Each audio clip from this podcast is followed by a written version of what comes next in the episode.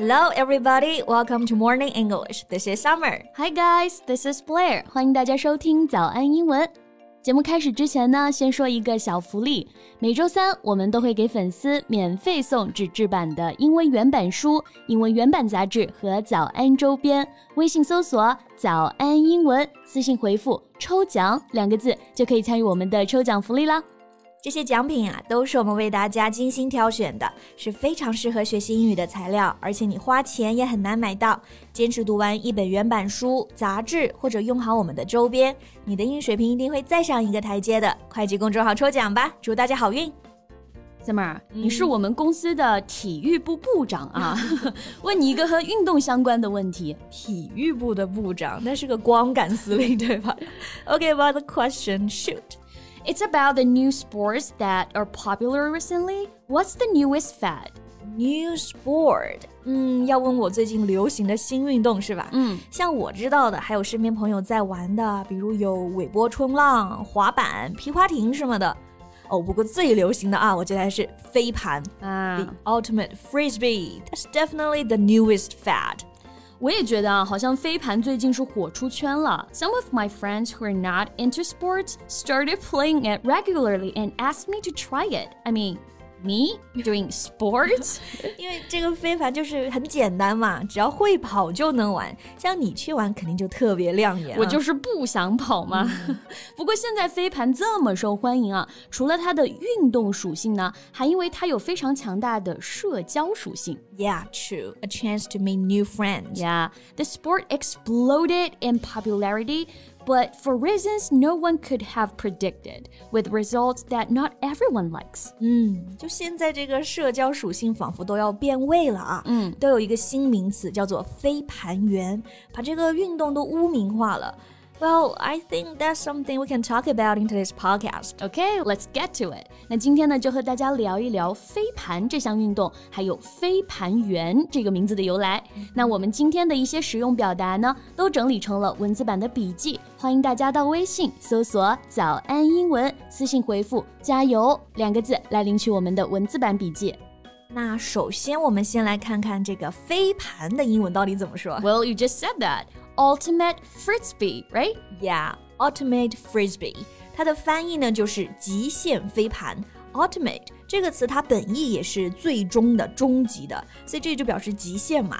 然后像极限飞盘这个运动呢，你直接用前面的 ultimate 也是可以的，right？那这个 ultimate 在运动名称当中还是很常见的。嗯，老友记里面呢，Monica 不是有过一个富豪男朋友吗？Pete，对，他参加的比赛呢就是 UFC Ultimate Fighting Championship。终极格斗冠军赛，哇，这个名词你都还记得？因为当时他被打得鼻青脸肿啊，所以印象还是很深刻的。All right, all right，那这个呢就是 ultimate 后面那个 frisbee，它本意就是指飞盘。嗯，不过你知道我原来啊一直以为这个 frisbee 就是和狗狗玩的那个飞盘。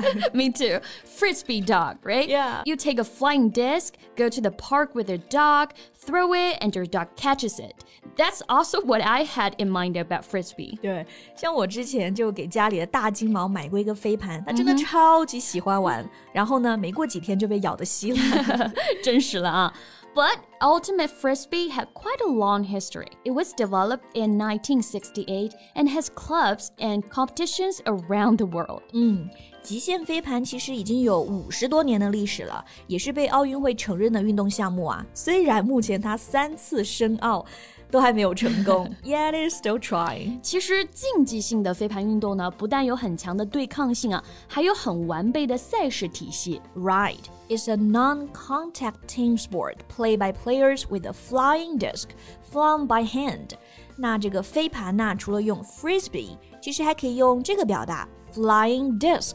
Disc 就是指那个圆盘，right？所以说，哎，我要去玩飞盘了，可以说 I'm going to fly some discs or I'm gonna play frisbee. Yeah, fly disc, play frisbee. Either way. And one thing is for sure, it's gaining popularity, especially among young people. 是的，哎，像我们前面说的啊，飞盘呢就是现在最新的一个时尚了。Flying disc is the newest fad. It's a fashion sport. Yeah the newest fad。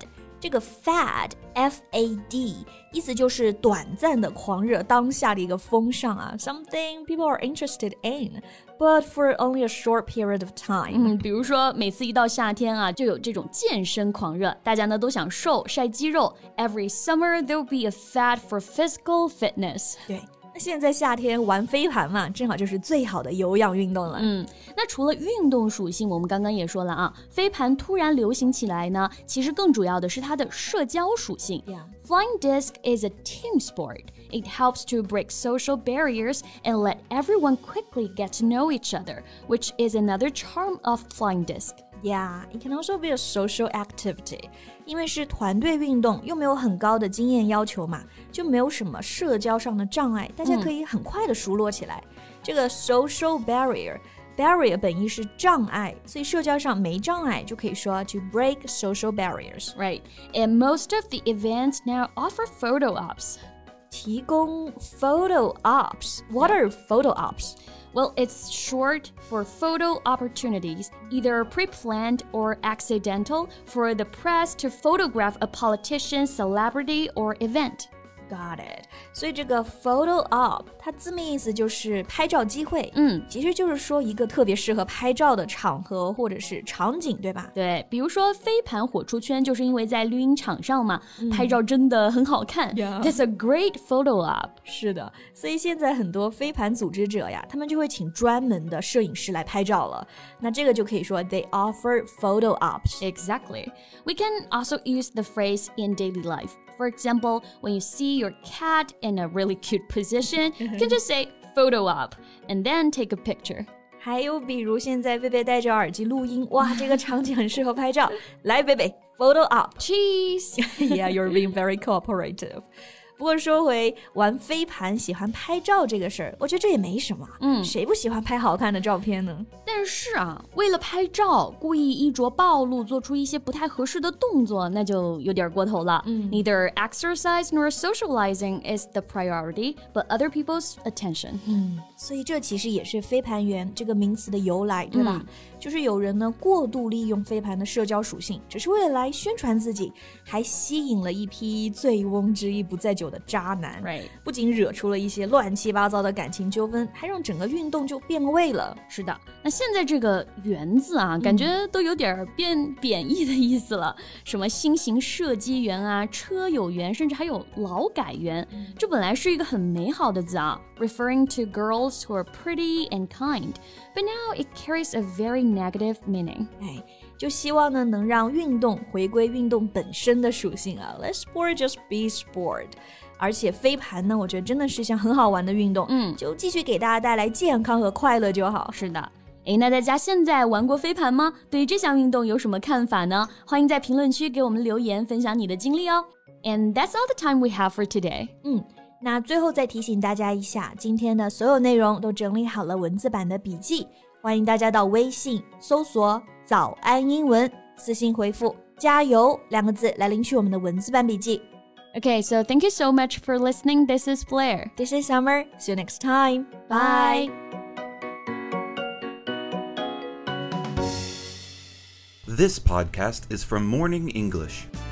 学口语就来早安英文。